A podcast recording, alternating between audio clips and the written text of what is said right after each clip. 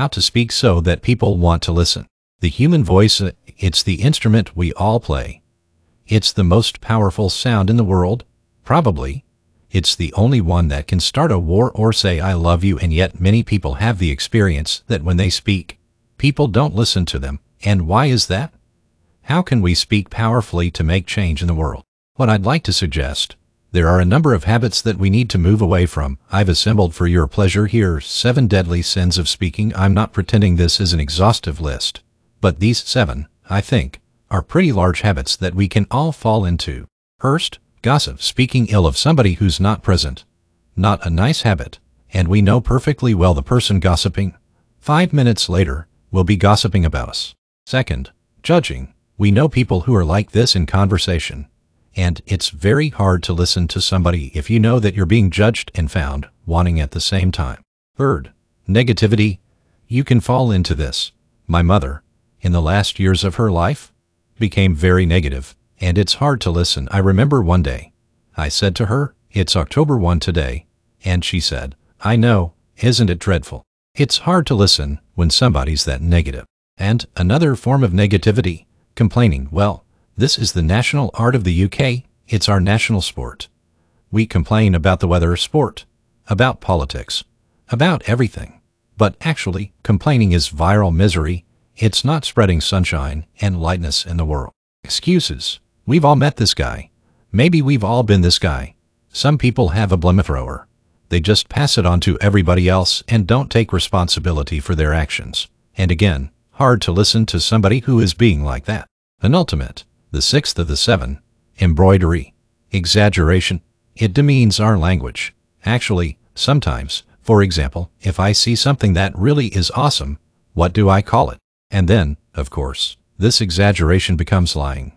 And we don't want to listen to people we know are lying to us. And finally, dogmatism, the confusion of facts with opinions. When those two things get conflated, you're listening into the wind. You know, Somebody is bombarding you with their opinions as if they were true. It's difficult to listen to that. So here they are. Seven deadly sins of speaking. These are things I think we need to avoid. But is there a positive way to think about this?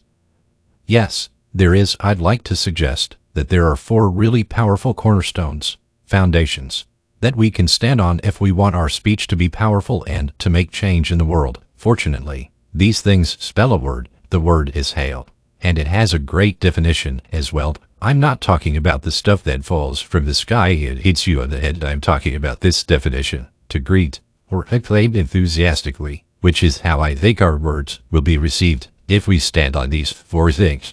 So, what do they stand for? See if you can guess. The H, honesty. Of course, being true in what you say, being straight and clear. The A is authenticity. Just being yourself, a friend of mine described it as standing in your own truth, which I think is a lovely way to put it. The I is integrity, being your word, actually doing what you say, and being somebody people can trust. And the L is love. I don't mean romantic love, but I do mean wishing people well, for two reasons. First of all, I think absolute honesty may not be what we want. I mean, my goodness, you look ugly this morning. Perhaps that's not necessary, tempered with love, of course, honesty is a great thing.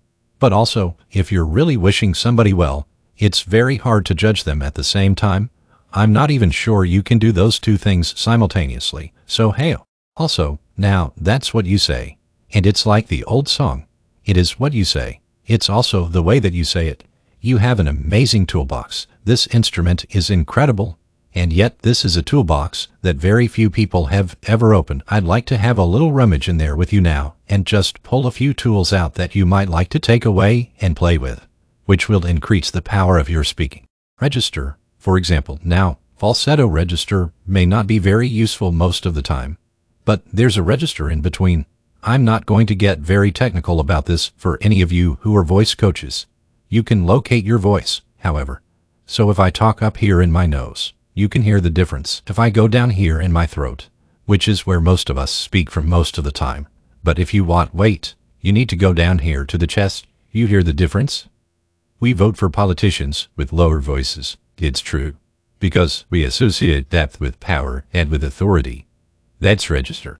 Then we have timbre. It's the way your voice feels. Again, the research shows that we prefer voices which are rich, smooth, warm, like hot chocolate. Well, if that's not you, that's not the end of the world because you can train, go and get a voice coach and there are amazing things you can do with breathing, with posture, and with exercises to improve the timbre of your voice. Then prosody. I love prosody. This is the sing-song the meta language that we use in order to impart meaning. It's route one for meaning in conversation. People who speak all on one note are really quite hard to listen to if they don't have any prosody at all. That's where the word monotonic comes from, or monotonous. Monotone also, we have repetitive prosody now coming in, where every sentence ends as if it were a question when it's actually not a question, it's a statement. And if you repeat that one, it's actually restricting your ability to communicate through prosody which I think is a shame. So let's try and break that habit.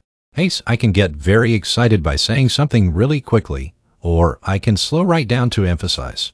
And at the end of that, of course, is our old friend silence. There's nothing wrong with a bit of silence in a talk. Is there? We don't have to fill it with ums and ahs, it can be very powerful.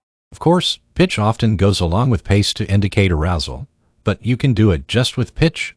Where did you leave my keys? higher pitch, where did you leave my keys? So, slightly different meaning in those two deliveries. And finally, volume. Aloud, I can get really excited by using volume. Sorry about that, if I startled anybody, or I can have you really pay attention by getting very quiet. Some people broadcast the whole time. Try not to do that. That's called sodcasting. Imposing your sound on people around you carelessly and inconsiderately. Not nice. Of course, where this all comes into play most of all is when you've got something really important to do. It might be standing on a stage like this and giving a talk to people. It might be proposing marriage, asking for a raise, a wedding speech, whatever it is. If it's really important, you owe it to yourself to look at this toolbox and the engine that it's going to work on. And no engine works well without being warmed up. Warm up your voice. Actually, let me show you how to do that. Would you all like to stand up for a moment?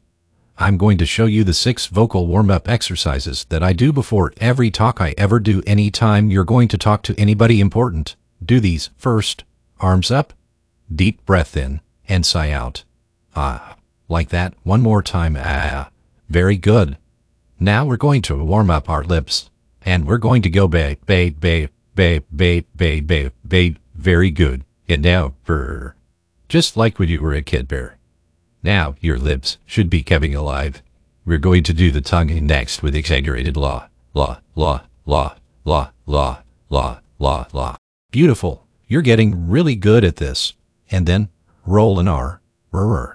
That's like champagne for the tongue, finally. And if I can only do one. The pros call this the siren. It's really good. It starts with we and goes to ah. The we is high. The ah is low. So you go, we oh, we oh. Fantastic. Give yourselves a round of applause. Take a seat. Thank you. Next time you speak, do those in advance. Now, let me just put this in context to close. This is a serious point here. This is where we are now, right? We speak not very well to people who simply aren't listening in an environment. That's all about noise and bad acoustics. I have talked about that on this stage in different phases. What would the world be like if we were speaking powerfully to people who were listening consciously in environments which were actually fit for purpose?